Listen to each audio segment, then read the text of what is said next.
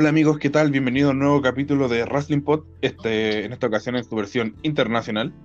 Eh, estaremos conversando del Speaking Out original, del Speaking Out de Gran Bretaña y Estados Unidos también en algunas oportunidades. Estaremos también conversando con eh, sobre la, el supuesto retiro del Undertaker, y digo supuesto, ya vamos a, ya van a saber Estaremos sobre el tema de eh, el COVID-19 en WWE, que al parecer se está expandiendo, pero como suele ocurrir, como es ya tradición, no voy a estar solo. Voy a estar en esta oportunidad muy bien acompañado con Daniel Ancalaf. Hola, buenas tardes. Con directamente desde México nuestro corresponsal Alonso Manso. ¿Qué tal, hijos de la chingadera? y desde la ciudad de Concepción, en Rigor Walpen, eh, Jorge Fuentes Estuardo. Hola, hola. Y nada, a lo que vinimos es hablar de lucha, pero sin hablar de lucha. Eh, vamos a estar conversando sobre, primeramente, sobre el Speaking Out original. En nuestro capítulo anterior, por si no los han escuchado, hablamos sobre el tema en Chile, es un capítulo bastante. donde dijimos bastantes cosas. Eh, evidentemente no podíamos estar ajeno a lo que sucedió. Así que si quiere buscar o, le interesa el tema del, Speaking Out Chile, de las funas y, todas estas denuncias que hubo, lo invito a que una vez que termine este, escuche el capítulo anterior. En esta oportunidad, eso sí, vamos, con es Wrestling Pod Internacional, vamos a hablar de un poco del movimiento que motivó eh, el Speaking Out Chile, que comenzó en Gran Bretaña. Y voy a dar la palabra a Alonso, que es quien escribió eh, la publicación sobre este tema en Wrestling Pod, en el sitio, por si la quieren revisar. Y para que nos haga un pequeño resumen de eh, cómo fue, qué, pasó, cómo, cómo explotó esto, principalmente en Gran Bretaña, aunque también salpicó a Estados Unidos. Alonso. Bueno, gracias David pues todo empezó cuando se hizo trending topic el hashtag Speaking Out. Y de la nada empezó, empezó muchas luchadoras empezaron a contar historias incómodas de algún entrenador que se pasó de listo, algún luchador que le corrió mano, que la manipuló, que todo eso, y muchas situaciones incómodas que, que ocurrieron en algún, en algún momento y luego, así de la nada empezaron a salir historias. Primero partió con David Starr. David Starr, este luchador conocido por, por, que busca que haya como una suerte de unión laboral de los luchadores a nivel mundial y que fue acusado de, violencia, de violencia física y sexual por sus exparejas. Y después ya se empezó a masificar eh, en diferentes promociones, por ejemplo en Progress, una de las más conocidas dentro del Reino Unido, eh, con luchadores, por ejemplo, eh, y también en NXT UK, UK digo, con luchadores como Joe Coffey, Jack Gallagher, quien era un representante de 205 Live. Eh, también tenemos el caso de Ligero, que se le acusó como profesor de lucha libre de de conductas inapropiadas. Y también tenemos el caso de dentro de ICW con Bram de violencia con su pareja. Pero luego con el pasar del día empezaron a ser más historias y de hecho muchas luchadoras empezaron a tomar como la batuta en cuanto a, esto de los de estos de estos relatos incómodos como fue el caso de Sierra Loxton la luchadora que recientemente se retiró eh, empezó como a juntar, recopilar todo este tipo de historias y las publicó en redes sociales. Y luego con el pasar de la hora empezaron a llegar más luchadores por Mark Marquez eh, porque parece que le gustaba tener fiestas con menores de edad, al Claudio Spiniak. Eh, como también... ¿sí? Eso es algo que eh, igual es un poco preocupante porque tanto en el caso de Chile como en el caso internacional se repite el tema de de esta como interés en las menores de edad. Lo vimos también con, con Velvet Dream, que también está acusado de lo mismo. Sí. Eh, eh, lo mismo creo que Marty School, creo que también, no, recuerdo, había otro luchador también que había sido acusado del... Y es complejo porque yo siento que, que eh, eh, la lucha libre siempre está en el ojo de la polémica, porque es una actividad violenta, evidentemente, pero debe tener una violencia controlada, no entonces, cuando tenemos casos así, y, más encima nos damos cuenta que se replica también para, la escena chilena, ya hablamos de eso como saben en el capítulo anterior, eh, te hace pensar que a lo mejor habría que hacer una selección un poquito más acuciosa, tener eh, test psicológico, no sé. Eh, Jorge, no sé, algo que decir sobre lo que hemos visto, este, este movimiento que incluso ya le ha costado el puesto o el, trabajo a varios luchadores. Incluso se tomó una promoción. Chicara terminó por, por esta zona que incluso que a su dueño se le acusaba de racista, entre otras cosas. Sí, qué complejo, gravísimo. Eh, las acusaciones son diversas, desde a que alcanzan a llegar hasta, hasta situaciones que son calificadas como delito. Y me parece bien que se estén tomando medidas porque atentan la imagen de las, de las, eh, empresas. Eh, claro, e, es, complejo. De hecho, ya hemos visto, por ejemplo, en WWE, Jack Gallagher fue despedido. Jordan Devlin, que es otro de los situaciones, está, su caso está en, eh, siendo investigado. Y también tenemos el caso de Matt Riddle, que también está siendo investigado porque la defensa de él es que, en el fondo, que que hay una, un acoso eh, al revés, que él está siendo acosado por esta persona desde hace varios años. Pero uno de los casos que a mí me llamó mucho la atención fue el de Kate Lee, que incluso él confesó en algún minuto que, que él presume ser abusado porque estaba un día tomando tomándose un trago y perdió el conocimiento y despertó en un, en un motel sin saber qué, qué había pasado. Eh, Daniel, ¿algo que, decir de, lo, de todos estos casos? Eh, dos cositas. Lo primero es que, claro, las empresas más grandes ya salieron a dar comunicados y hay sanciones, eh, castigos, etcétera. Pero el gran espectro de promociones donde comenzó esto, eh, la mayoría de los luchadores trabajan de freelancers. Claro. Por tanto, no tienen mayor vínculo. ¿cachai? O sea, ¿cuál, a lo más hay un castigo en el sentido de que no vamos a trabajar más con él, pero, pero no, no se ha dado ninguna un, un, paso para que no se vuelva a repetir, ¿cachai? permiso. Eh, y, lo otro, y lo otro que quería aclarar o, dar, a conocer es que eh, antiguamente en W ya había pasado hace mucho tiempo, o sea, es cosa de recordar las historias que tenían en, en el backstage los de Click, ¿cachai? Eh, John Michael eh, y muchos luchadores que en camarines eh, el ambiente era mucho más distinto que ahora. Eso.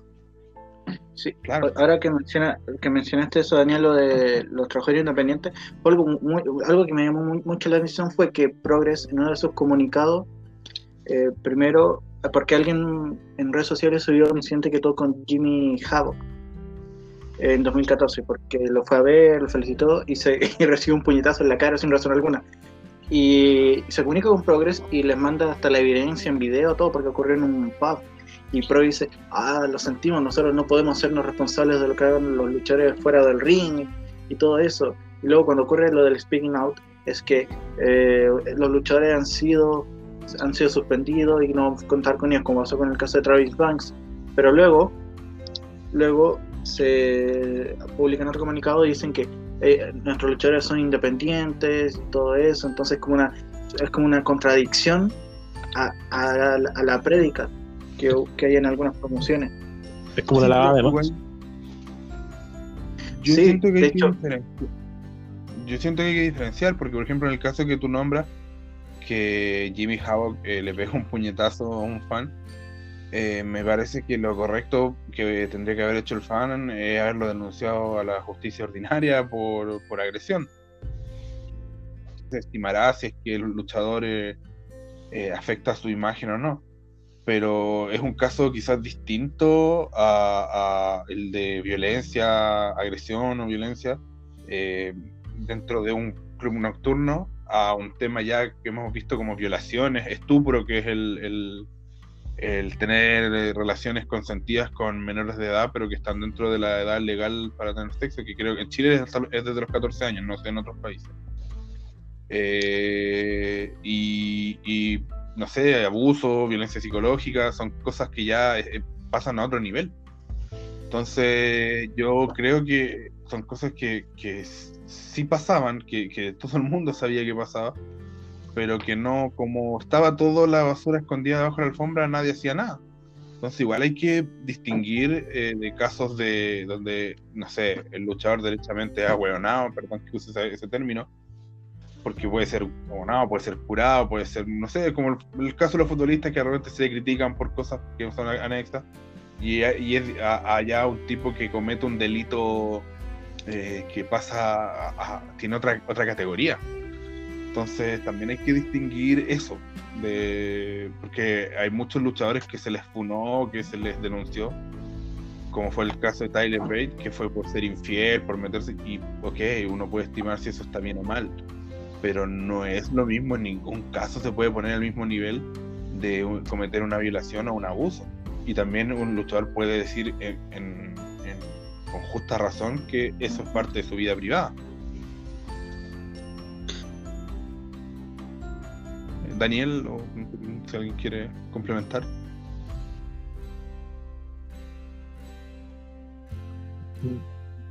Eh, no, no, yo por mi parte no. tampoco.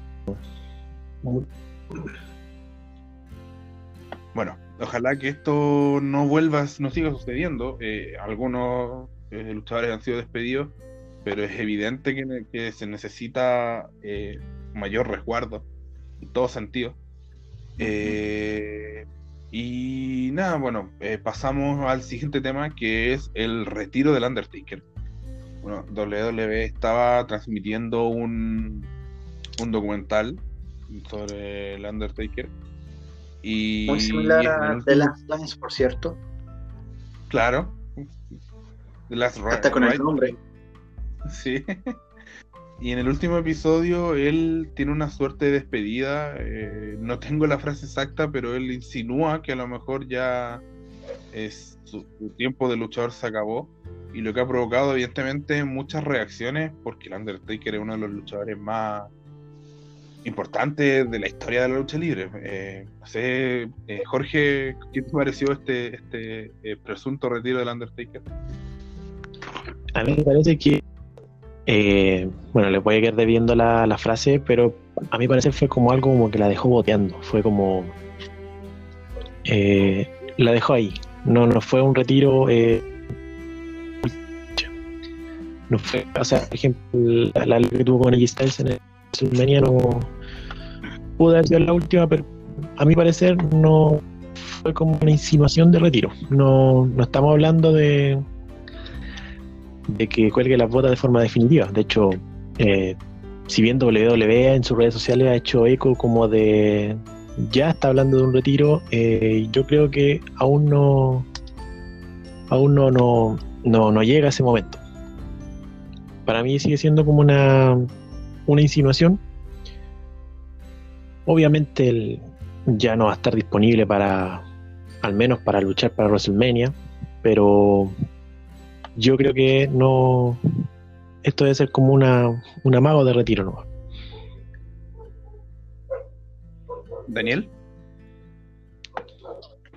Eh, bueno, opino similar a, a, Jorge. No, no creo que no, no nos quede alguna lucha de Taker, pero no creo que Taker esté para subirse nuevamente a un ring o un encordado. Creo que eh, la última vez que lo vimos, que fue en Arabia, si no me equivoco, se vio muy mal. Y la lucha que tuvo en, Western, en el último WrestleMania contra AJ Styles, que algunos podrán decir que es cinematográfica, que es poco real, o, otras ideas, eh, nos hizo ver el mejor Taker. Y yo creo que por ahí podría ser una siguiente lucha, pero no, no lo veo volviendo a subirse a un, a un encordado. Eso, Alonso. No sé, mira, él, él- ha tenido tantos amagos que yo, yo hice, voy, hice- me impuse una regla. Voy a darle seis años. Si de aquí a seis años no hace nada, para mí que se retiró. Porque eh, cuando perdió la racha decían de que se iba a retirar. Eh, cuando perdió con Roman Reigns, decían que se iba a retirar. Cuando ocurrió lo del Survivor Series para conmemorar los 25 años de su debut, creo, también dijeron que se iba a retirar. Ah, con todas las lesiones que ha tenido, también decían de que se iba a retirar, tomando en cuenta su edad y que el declive el declive físico que ha tenido en los últimos años ha sido dantesco. Entonces, como que yo voy a esperar, voy a esperar al menos un año para ver qué pasa, porque no, lo veo volviendo a WrestleMania, así una, un caso de una lucha, yo creo que ya con todo lo que ha pasado, tomando en cuenta cómo se desarrolló la racha y lo que trataron de hacer con él y Roman Reigns, yo creo que, que ya está, ya fue. Yo creo que eh, si se retira, yo, se va a dedicar ya de lleno a, todos sus gustos personales que él tiene. De verdad, yo, yo creo que es como una suerte de homenaje. Porque para mí el, de retiro fue el que hizo el 2017 en WrestleMania, cuando dejó la, eh, su, su abrigo y su sombrero en el, en el centro del ring antes de retirarse. Ese para mí fue como. fue Para mí me dijo que ese fue ese momento de retiro. Sin embargo, lo vimos luchando veces más en, en estos últimos Ahora, convengamos que, por lo menos para mí, qué bueno que ese no fue su retiro, porque si esa habría sido la lucha de retiro más infame que le podrían haber dado al Undertaker. Eh, pero yo, yo, mira, a ver, alguien podría decir que a lo mejor yo tengo que tener cuidado con las frases muy absolutas, porque en algún minuto dije que Randy Orton no tenía luchas memorables en WWE y a los pocos días me tapó la boca de un, de RKO. pero yo voy a ser tajante en esta oportunidad. Eh, yo estoy seguro que el Undertaker no se ha retirado, pero que sí está a puertas del retiro. Eh, agradezco mucho la, eh, que lo que hizo WWE eh, con, para este WrestleMania con AJ Styles, porque fue una, una lucha que quizá que merecía el Undertaker. Fue algo, entregar un, un gran un momento memorable, un último momento memorable, lo merecía. Pero yo siento que el Undertaker merece que su último combate sea sobre el ring y merece que su último combate sea estadio lleno. Comprendemos que a lo mejor el físico no acompañe, pero yo creo que hay luchadores que están capaces de, de llevar el peso de la lucha para que, para que al final sea una lucha de, de, de retiro. Y al final yo creo que nadie, cuando, por ejemplo, a mí me pasa que con la lucha de Ric Flair, yo creo que nadie analiza mucho cuál era el estado físico de Ric Flair. Porque al fin y al cabo no, no importaba, lo que tú querías ver era el tema de la emotividad, porque tú sabías en el fondo que era su última lucha. Entonces yo creo que el Undertaker la merece. Y ojalá lo dejen a él elegir quién. Porque si me preguntan, eh, porque sinceramente espero de todo corazón que no sea Roman Reigns. Y no solo porque a mí no me gusta Roman Reigns, que no me gusta, sino que porque no, no está capacitado, no tiene la capacidad de poder llevar la lucha que, que merece el Undertaker. Y respecto a lo que recién decía Jorge, eh, yo también pensé que, o sea, eh, yo creo que escribieron esa lucha pensando en que a lo mejor podía ser la última en Undertaker. Pero yo siento que fue súper infame el buqueo de esa lucha. Porque si tú. Recuerdo que una vez Mac, Felipe Maqueira, eh, escucha en su podcast La Espera, paso el dato, eh, ex colaborador de nosotros de Wrestling Pod, eh, dijo que eh, él les gustaba escuchar los comentarios en inglés porque en el fondo en inglés ellos te decían lo que Vince quería que ellos te dijeran. Y por ejemplo, cuando tú escuchas en inglés el comentario de, de la lucha de Ric Flair, en todo momento se menciona que esta puede ser la última lucha de Ric Flair. El énfasis estaba puesto en esa. En cambio, en la lucha del Undertaker con Roman Reigns, lo que más hablaban era de Roman Reigns. Mira qué bien se ve Roman Reigns. Roman Reigns ahora está dominante. Roman Reigns controla al Undertaker. Y, siento que, eso para mí me parece una falta de respeto para el Undertaker. Más en una lucha que estaba siendo escrita como que quizás para la última. Y por lo mismo, creo que no, no, no hemos visto lo último. Creo que todavía merece una lucha estadio lleno. Y ojalá esta vez sí la acierte, no como pasó con Randy Orton. En el, lo pueden escuchar en el episodio previo a, a Backlash. Y, y nada, o sea, me parece que es una, eh, es una muy buena eh, estrategia comercial y de marketing para que en su momento cuando realmente ocurra sea una sorpresa el regreso, entre comillas, de, del Undertaker para su última lucha. Insisto, ojalá esté de lleno en un WrestleMania, si es que el COVID lo permite. Y eh, hablando de, de, COVID, bueno, antes alguien, alguien tiene alguna última acotación. Eh, puede que esté lleno en un WrestleMania o en un evento en Arabia Saudita, dadas las circunstancias. Debería Consulta, ¿te gustaría que sea una lucha de paso de antorcha?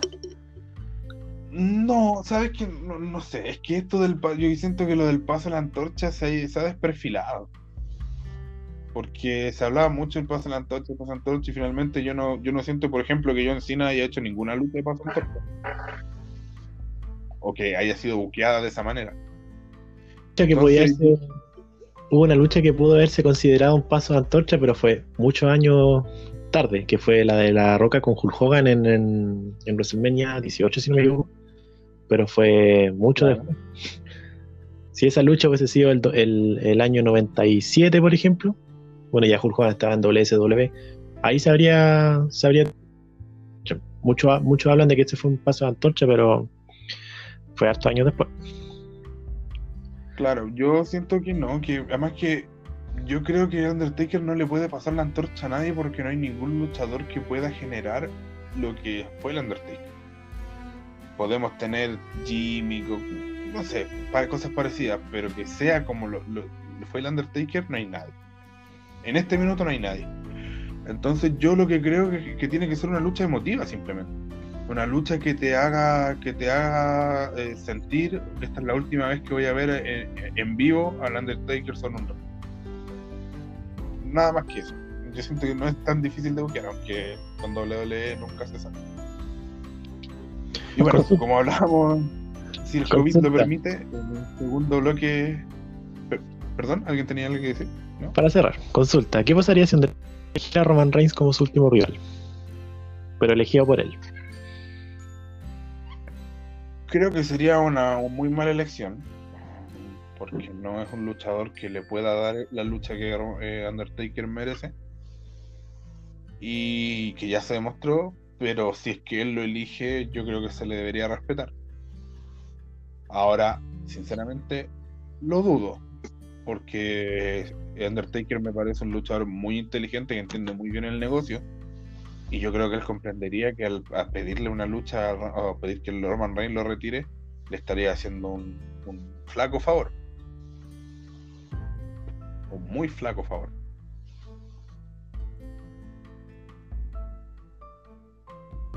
¿Alguien más? ¿Alguna opinión sobre lo que acaba de plantear Jorge? ¿Tienes algún nombre en mente? Mm, para mí podría ser, o debería ser John Cena quizás. Eh, me parece que podría ser Brock Lesnar, porque las luchas, la, las mejores luchas que yo le he visto el último tiempo a Brock Lesnar son justamente con el Undertaker por un tema de que con él sí luchaba. No me imagino a Lesnar diciendo al Undertaker, oye, no, no quiero hacer este movimiento como, como pasó en algún momento con Dean Ambrose. Y no sé, yo siento que tiene que ser alguien importante o, o alguien que esté muy bien eh, expectado o muy bien eh, considerado por WWE para que ese, ese alguien pase, pase a un siguiente nivel al, al, ser quien retira al Undertaker. Pero no sé, no, yo creo que es, es muy relativo.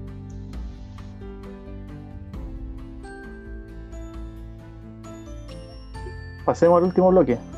Ya, eh, como les dijimos, si el COVID lo permite, y el último bloque está muy relacionado con el COVID, antes vamos a ir a una pausa musical, a nuestra habitual pausa musical. Eh, quédese con nosotros, vamos a terminar este, este capítulo especial internacional hablando de estos ya cada vez más casos de COVID dentro de WWE. Esperen.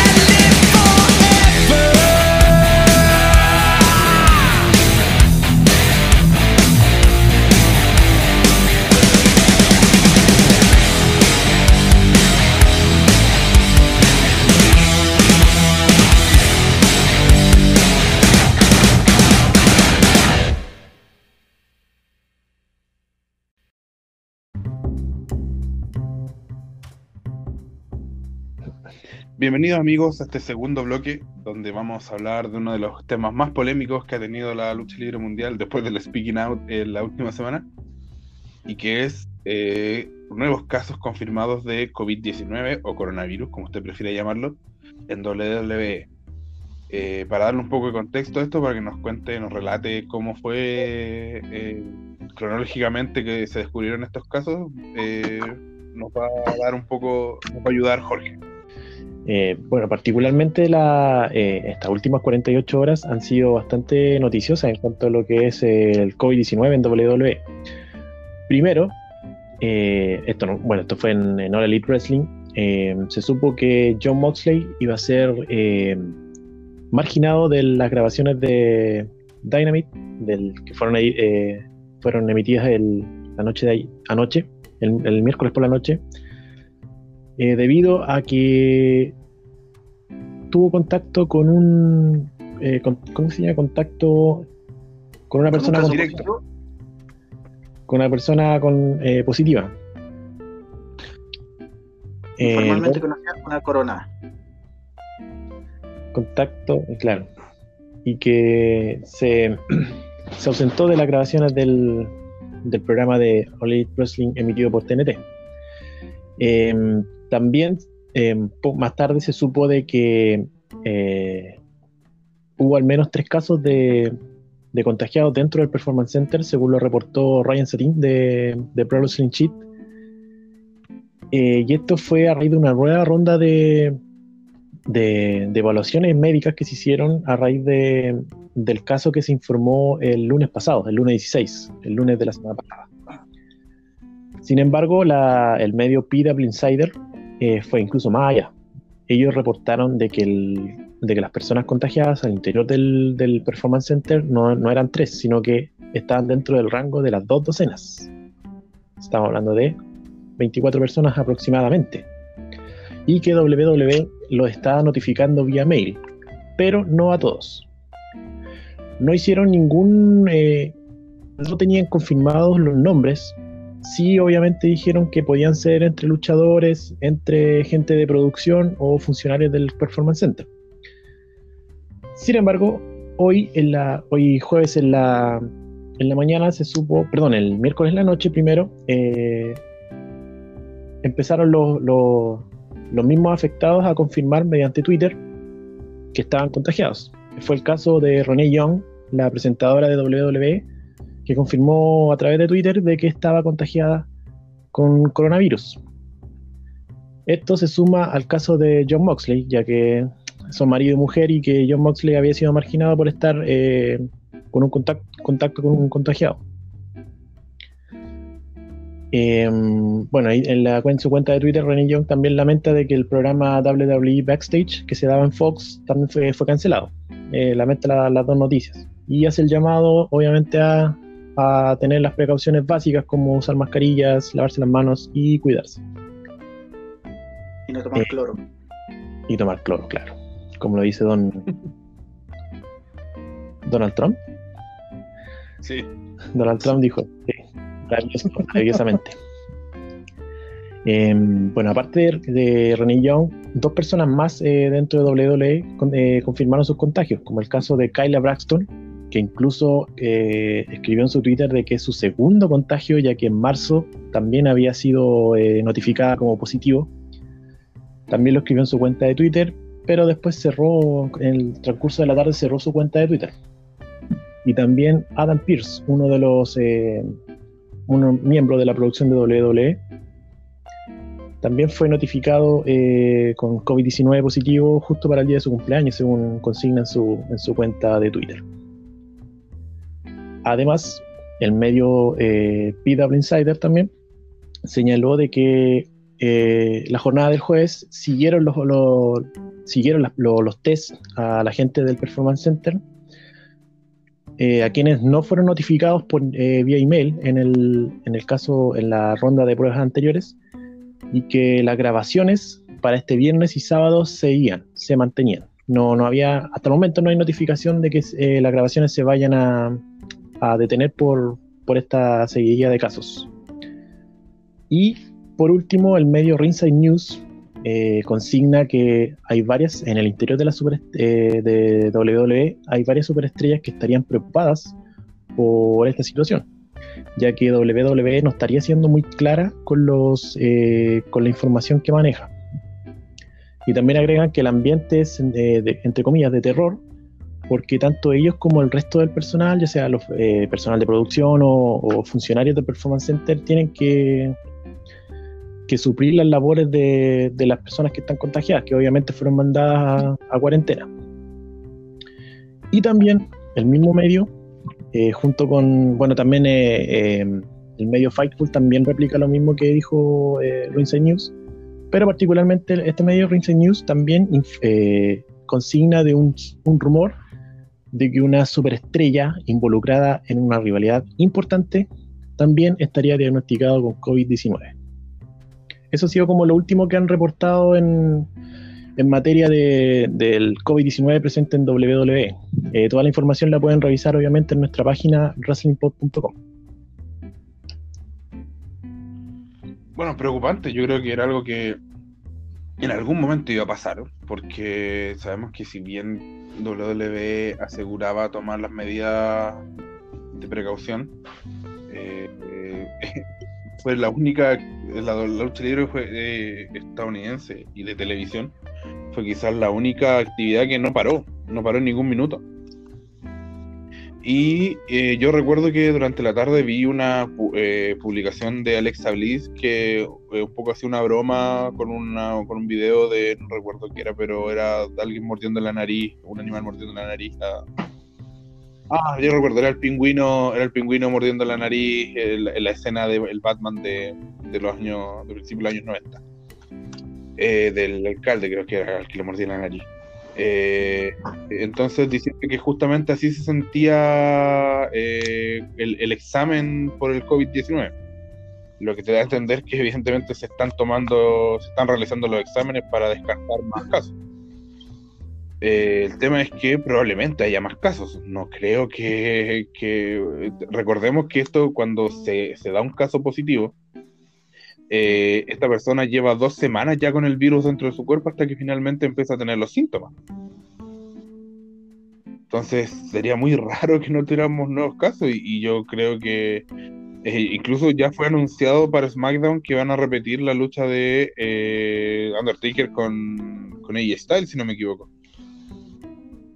Sí, eso apareció, eh, entre comillas, a modo de, homenaje al Undertaker. Eh, se va a repetir el, el Boneyard Match de WrestleMania 36. Eso quiere decir que van a limitar los recursos de, la producción de SmackDown. Probablemente eso sea, sea la tónica de aquí en más, porque obviamente, como, como acabo de consignar, eh, el jueves se hicieron más pruebas de, más test de COVID-19 y probablemente aparezcan más casos eh, de los ya informados.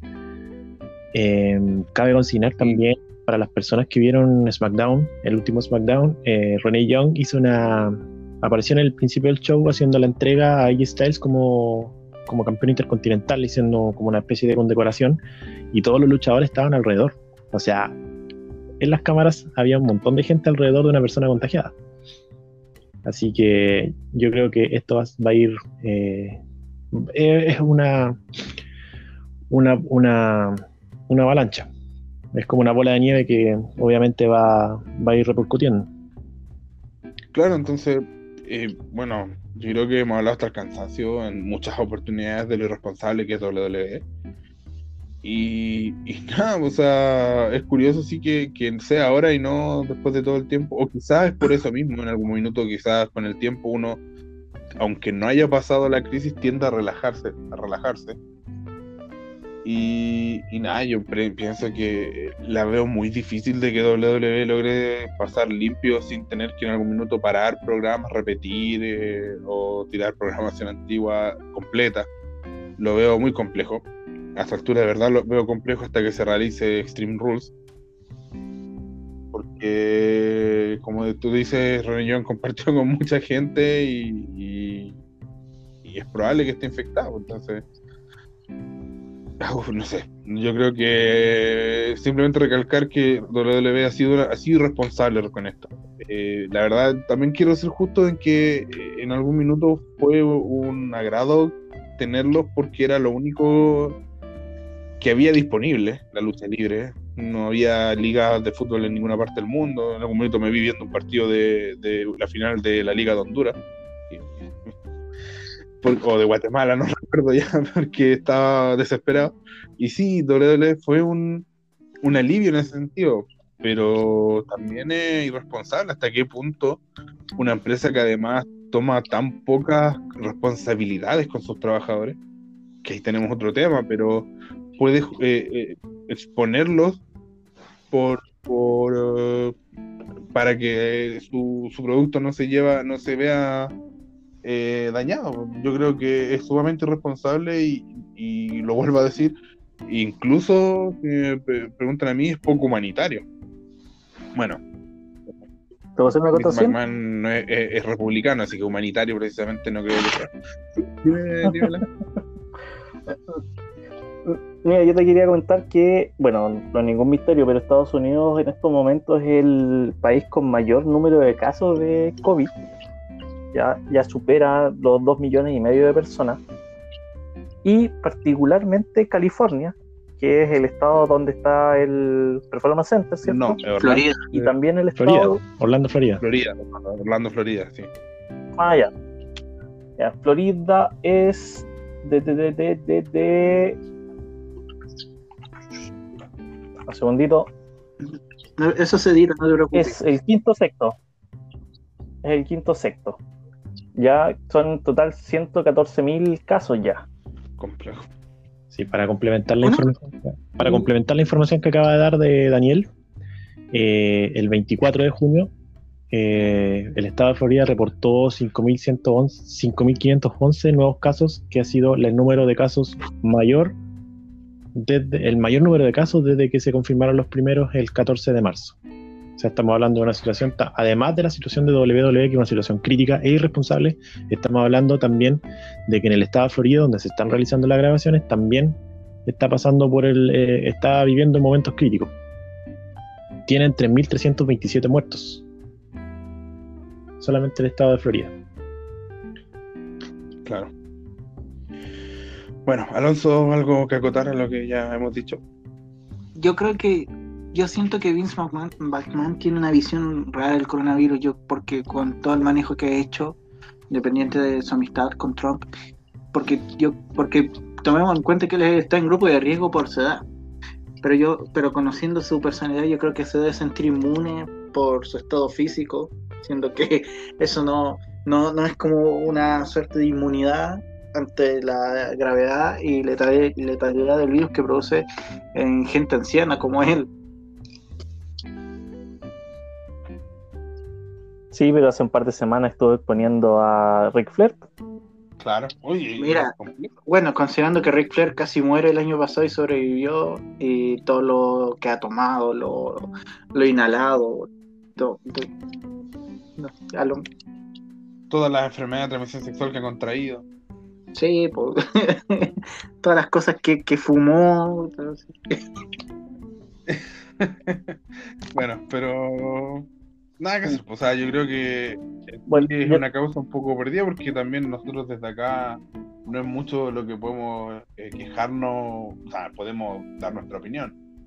Pero a diferencia de quizás otras situaciones que suceden en Chile, no eh, ellos van a seguir pensando con la vista en el dinero, mientras las autoridades no tomen carta en el asunto y al contrario, eh, siempre han tenido una relación de amistad con Vince y que incluso en algún momento cambiaron la tipificación del trabajo que hacía WWE para poder permitir grabando pese a la cuarentena. Sí, Ahora, eh, las proyecciones son de que van a eh, paralizar todas las actividades dentro del Estado. Y eso incluye eh, Performance Center, ¿cierto? Y si no me equivoco, eh, el Daily Place de All Elite. También, que también está ubicado en, en Jacksonville, también en el estado de Florida. Que obviamente es el estado de Florida el que- Exacto. WWE va a montar un ring en Connecticut y van a se la llevar todos para allá. Claro. Cuando decretaron cuarentena en Florida, En Hawái. cuando decretaron cuarentena en Florida, eh, hicieron grabaciones intensas como para tener eh, para varias semanas, porque supuestamente iban a iban a cerrar por cuarentena eh, y después después retomaron la el programa. se levantó la cuarentena. Obviamente con este número elevado de casos eh, se podría eh, reconsiderar la, la medida y, y WWE va a tener que eh, lisa y llanamente parar o buscar en, eh, otro lugar donde poder grabar, pues, como ya se había, se estaba, se estaba barajando en la, en la anterior oportunidad.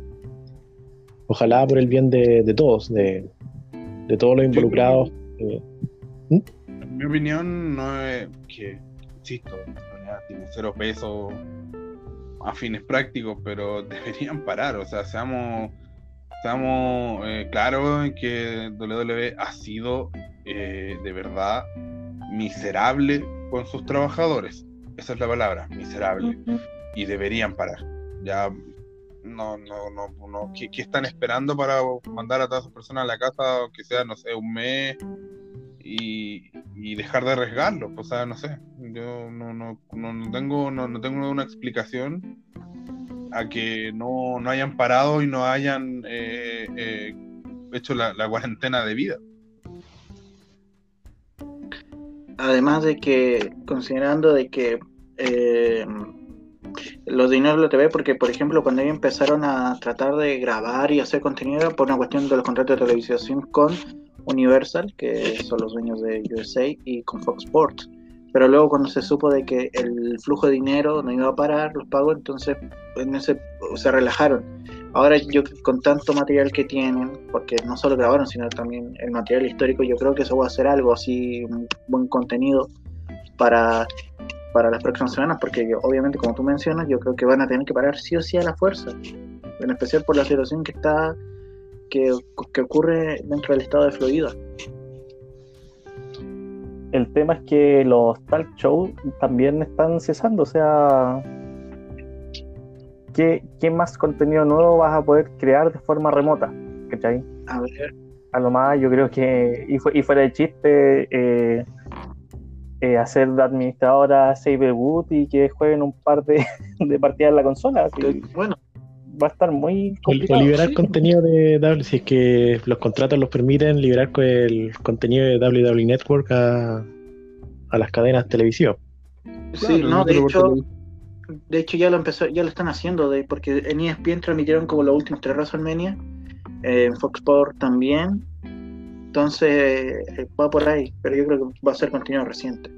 No sé cómo funciona, pero ya lo están haciendo eh, con, con el contenido más disponible que ha habido en el último tiempo. Bueno, eso ha sido eso es todo lo, lo que puede- te podemos informar de WWE. Eh, no sé si alguno tiene una alguna conclusión o algún, alguna idea final. Yo, Yo creo que WWE no va a parar hasta que hayan consecuencias fatales. Hasta que se muera Ric Flair. Claro. O no se un- va a morir. No, Ric Flair ya no se murió ya. Ya, ya no, o sea, le sacaron, le sacaron como la mitad de los intestinos y ahí está vivo. po. ¿Qué? De hecho, el, el, el- cuando estuvo Yo les voy a decir la verdad, cabrón. Yo les voy a decir la verdad. Ric Flair ya se murió y lo que, y lo que están viendo ustedes en televisión es una marioneta. Es como cuando los narcos sacan a carretear al cadáver por última vez. Así. No, yo creo que Ric Flair tiene. no- ¿Cuándo fue el 2018? Fue cuando tuvo una, un problema, eh, estuvo bien, bien mal. Creo que como a fines de agosto se empezó a recuperar. No sé si fue 2017 o 2018, pero a fines de agosto se recuperó. O sea, es como la, De descripción la descripción gráfica de pasar agosto de Ric Flair. De hecho, está flaquito ahora, está, fla- está flaquito. Sí. Bueno, ya, eh, una como última, ya, cabrón, weón. ya, yo creo que una última reflexión es que lo que ha pasado en, esta, en estos últimos siete días dentro de la lucha libre, no solo en Estados Unidos a nivel mundial, sino que también en Chile, es algo que eh, es un momento que va a quedar marcado en la historia moderna. Es algo que puede definir la nueva era de la lucha libre en cuanto a, a cómo a un comportamiento y en cuanto a las carreras de ciertos luchadores. A nivel mundial, pueden que haya nuevas formas de manejar las situaciones, ya sea en cuanto a acoso y a proveer un espacio seguro, no solo para los fanáticos, sino que también para los luchadores, entrenadores, productores. ¿Qué podemos esperar? Aparte de ver a luchadores cancelados, carreras acabadas, esperamos que haya lecciones que se puedan tomar a futuro y que se puedan aplicar a, a la par. Porque los días de un ambiente tóxico, eh, complejo, dentro de la lucha libre yo creo que ya acabaron, acabaron hace muchos años, ya, ya no se puede seguir de esa forma, con ese estilo de vida tan destructivo, en especial ahora donde hay una mayor, yo creo que ahora hay una mayor concientización, pero ya esto de las malas prácticas ya, ya debe parar porque ya las consecuencias están, porque aunque no haya una intervención judicial, dado que muchos de los casos ocurrieron hace muchos años atrás, sí están las lecciones, y las lecciones por aprender y las consecuencias, porque uno puede tener, un, porque como, como dice una ley básica de la vida, toda acción tiene una consecuencia y tarde o temprano van a llegar y están llegando. Cuando se renueve la acción en la luz libre, va, ¿qué va a pasar? Porque estoy, por ejemplo, sabemos que Chikara ya murió.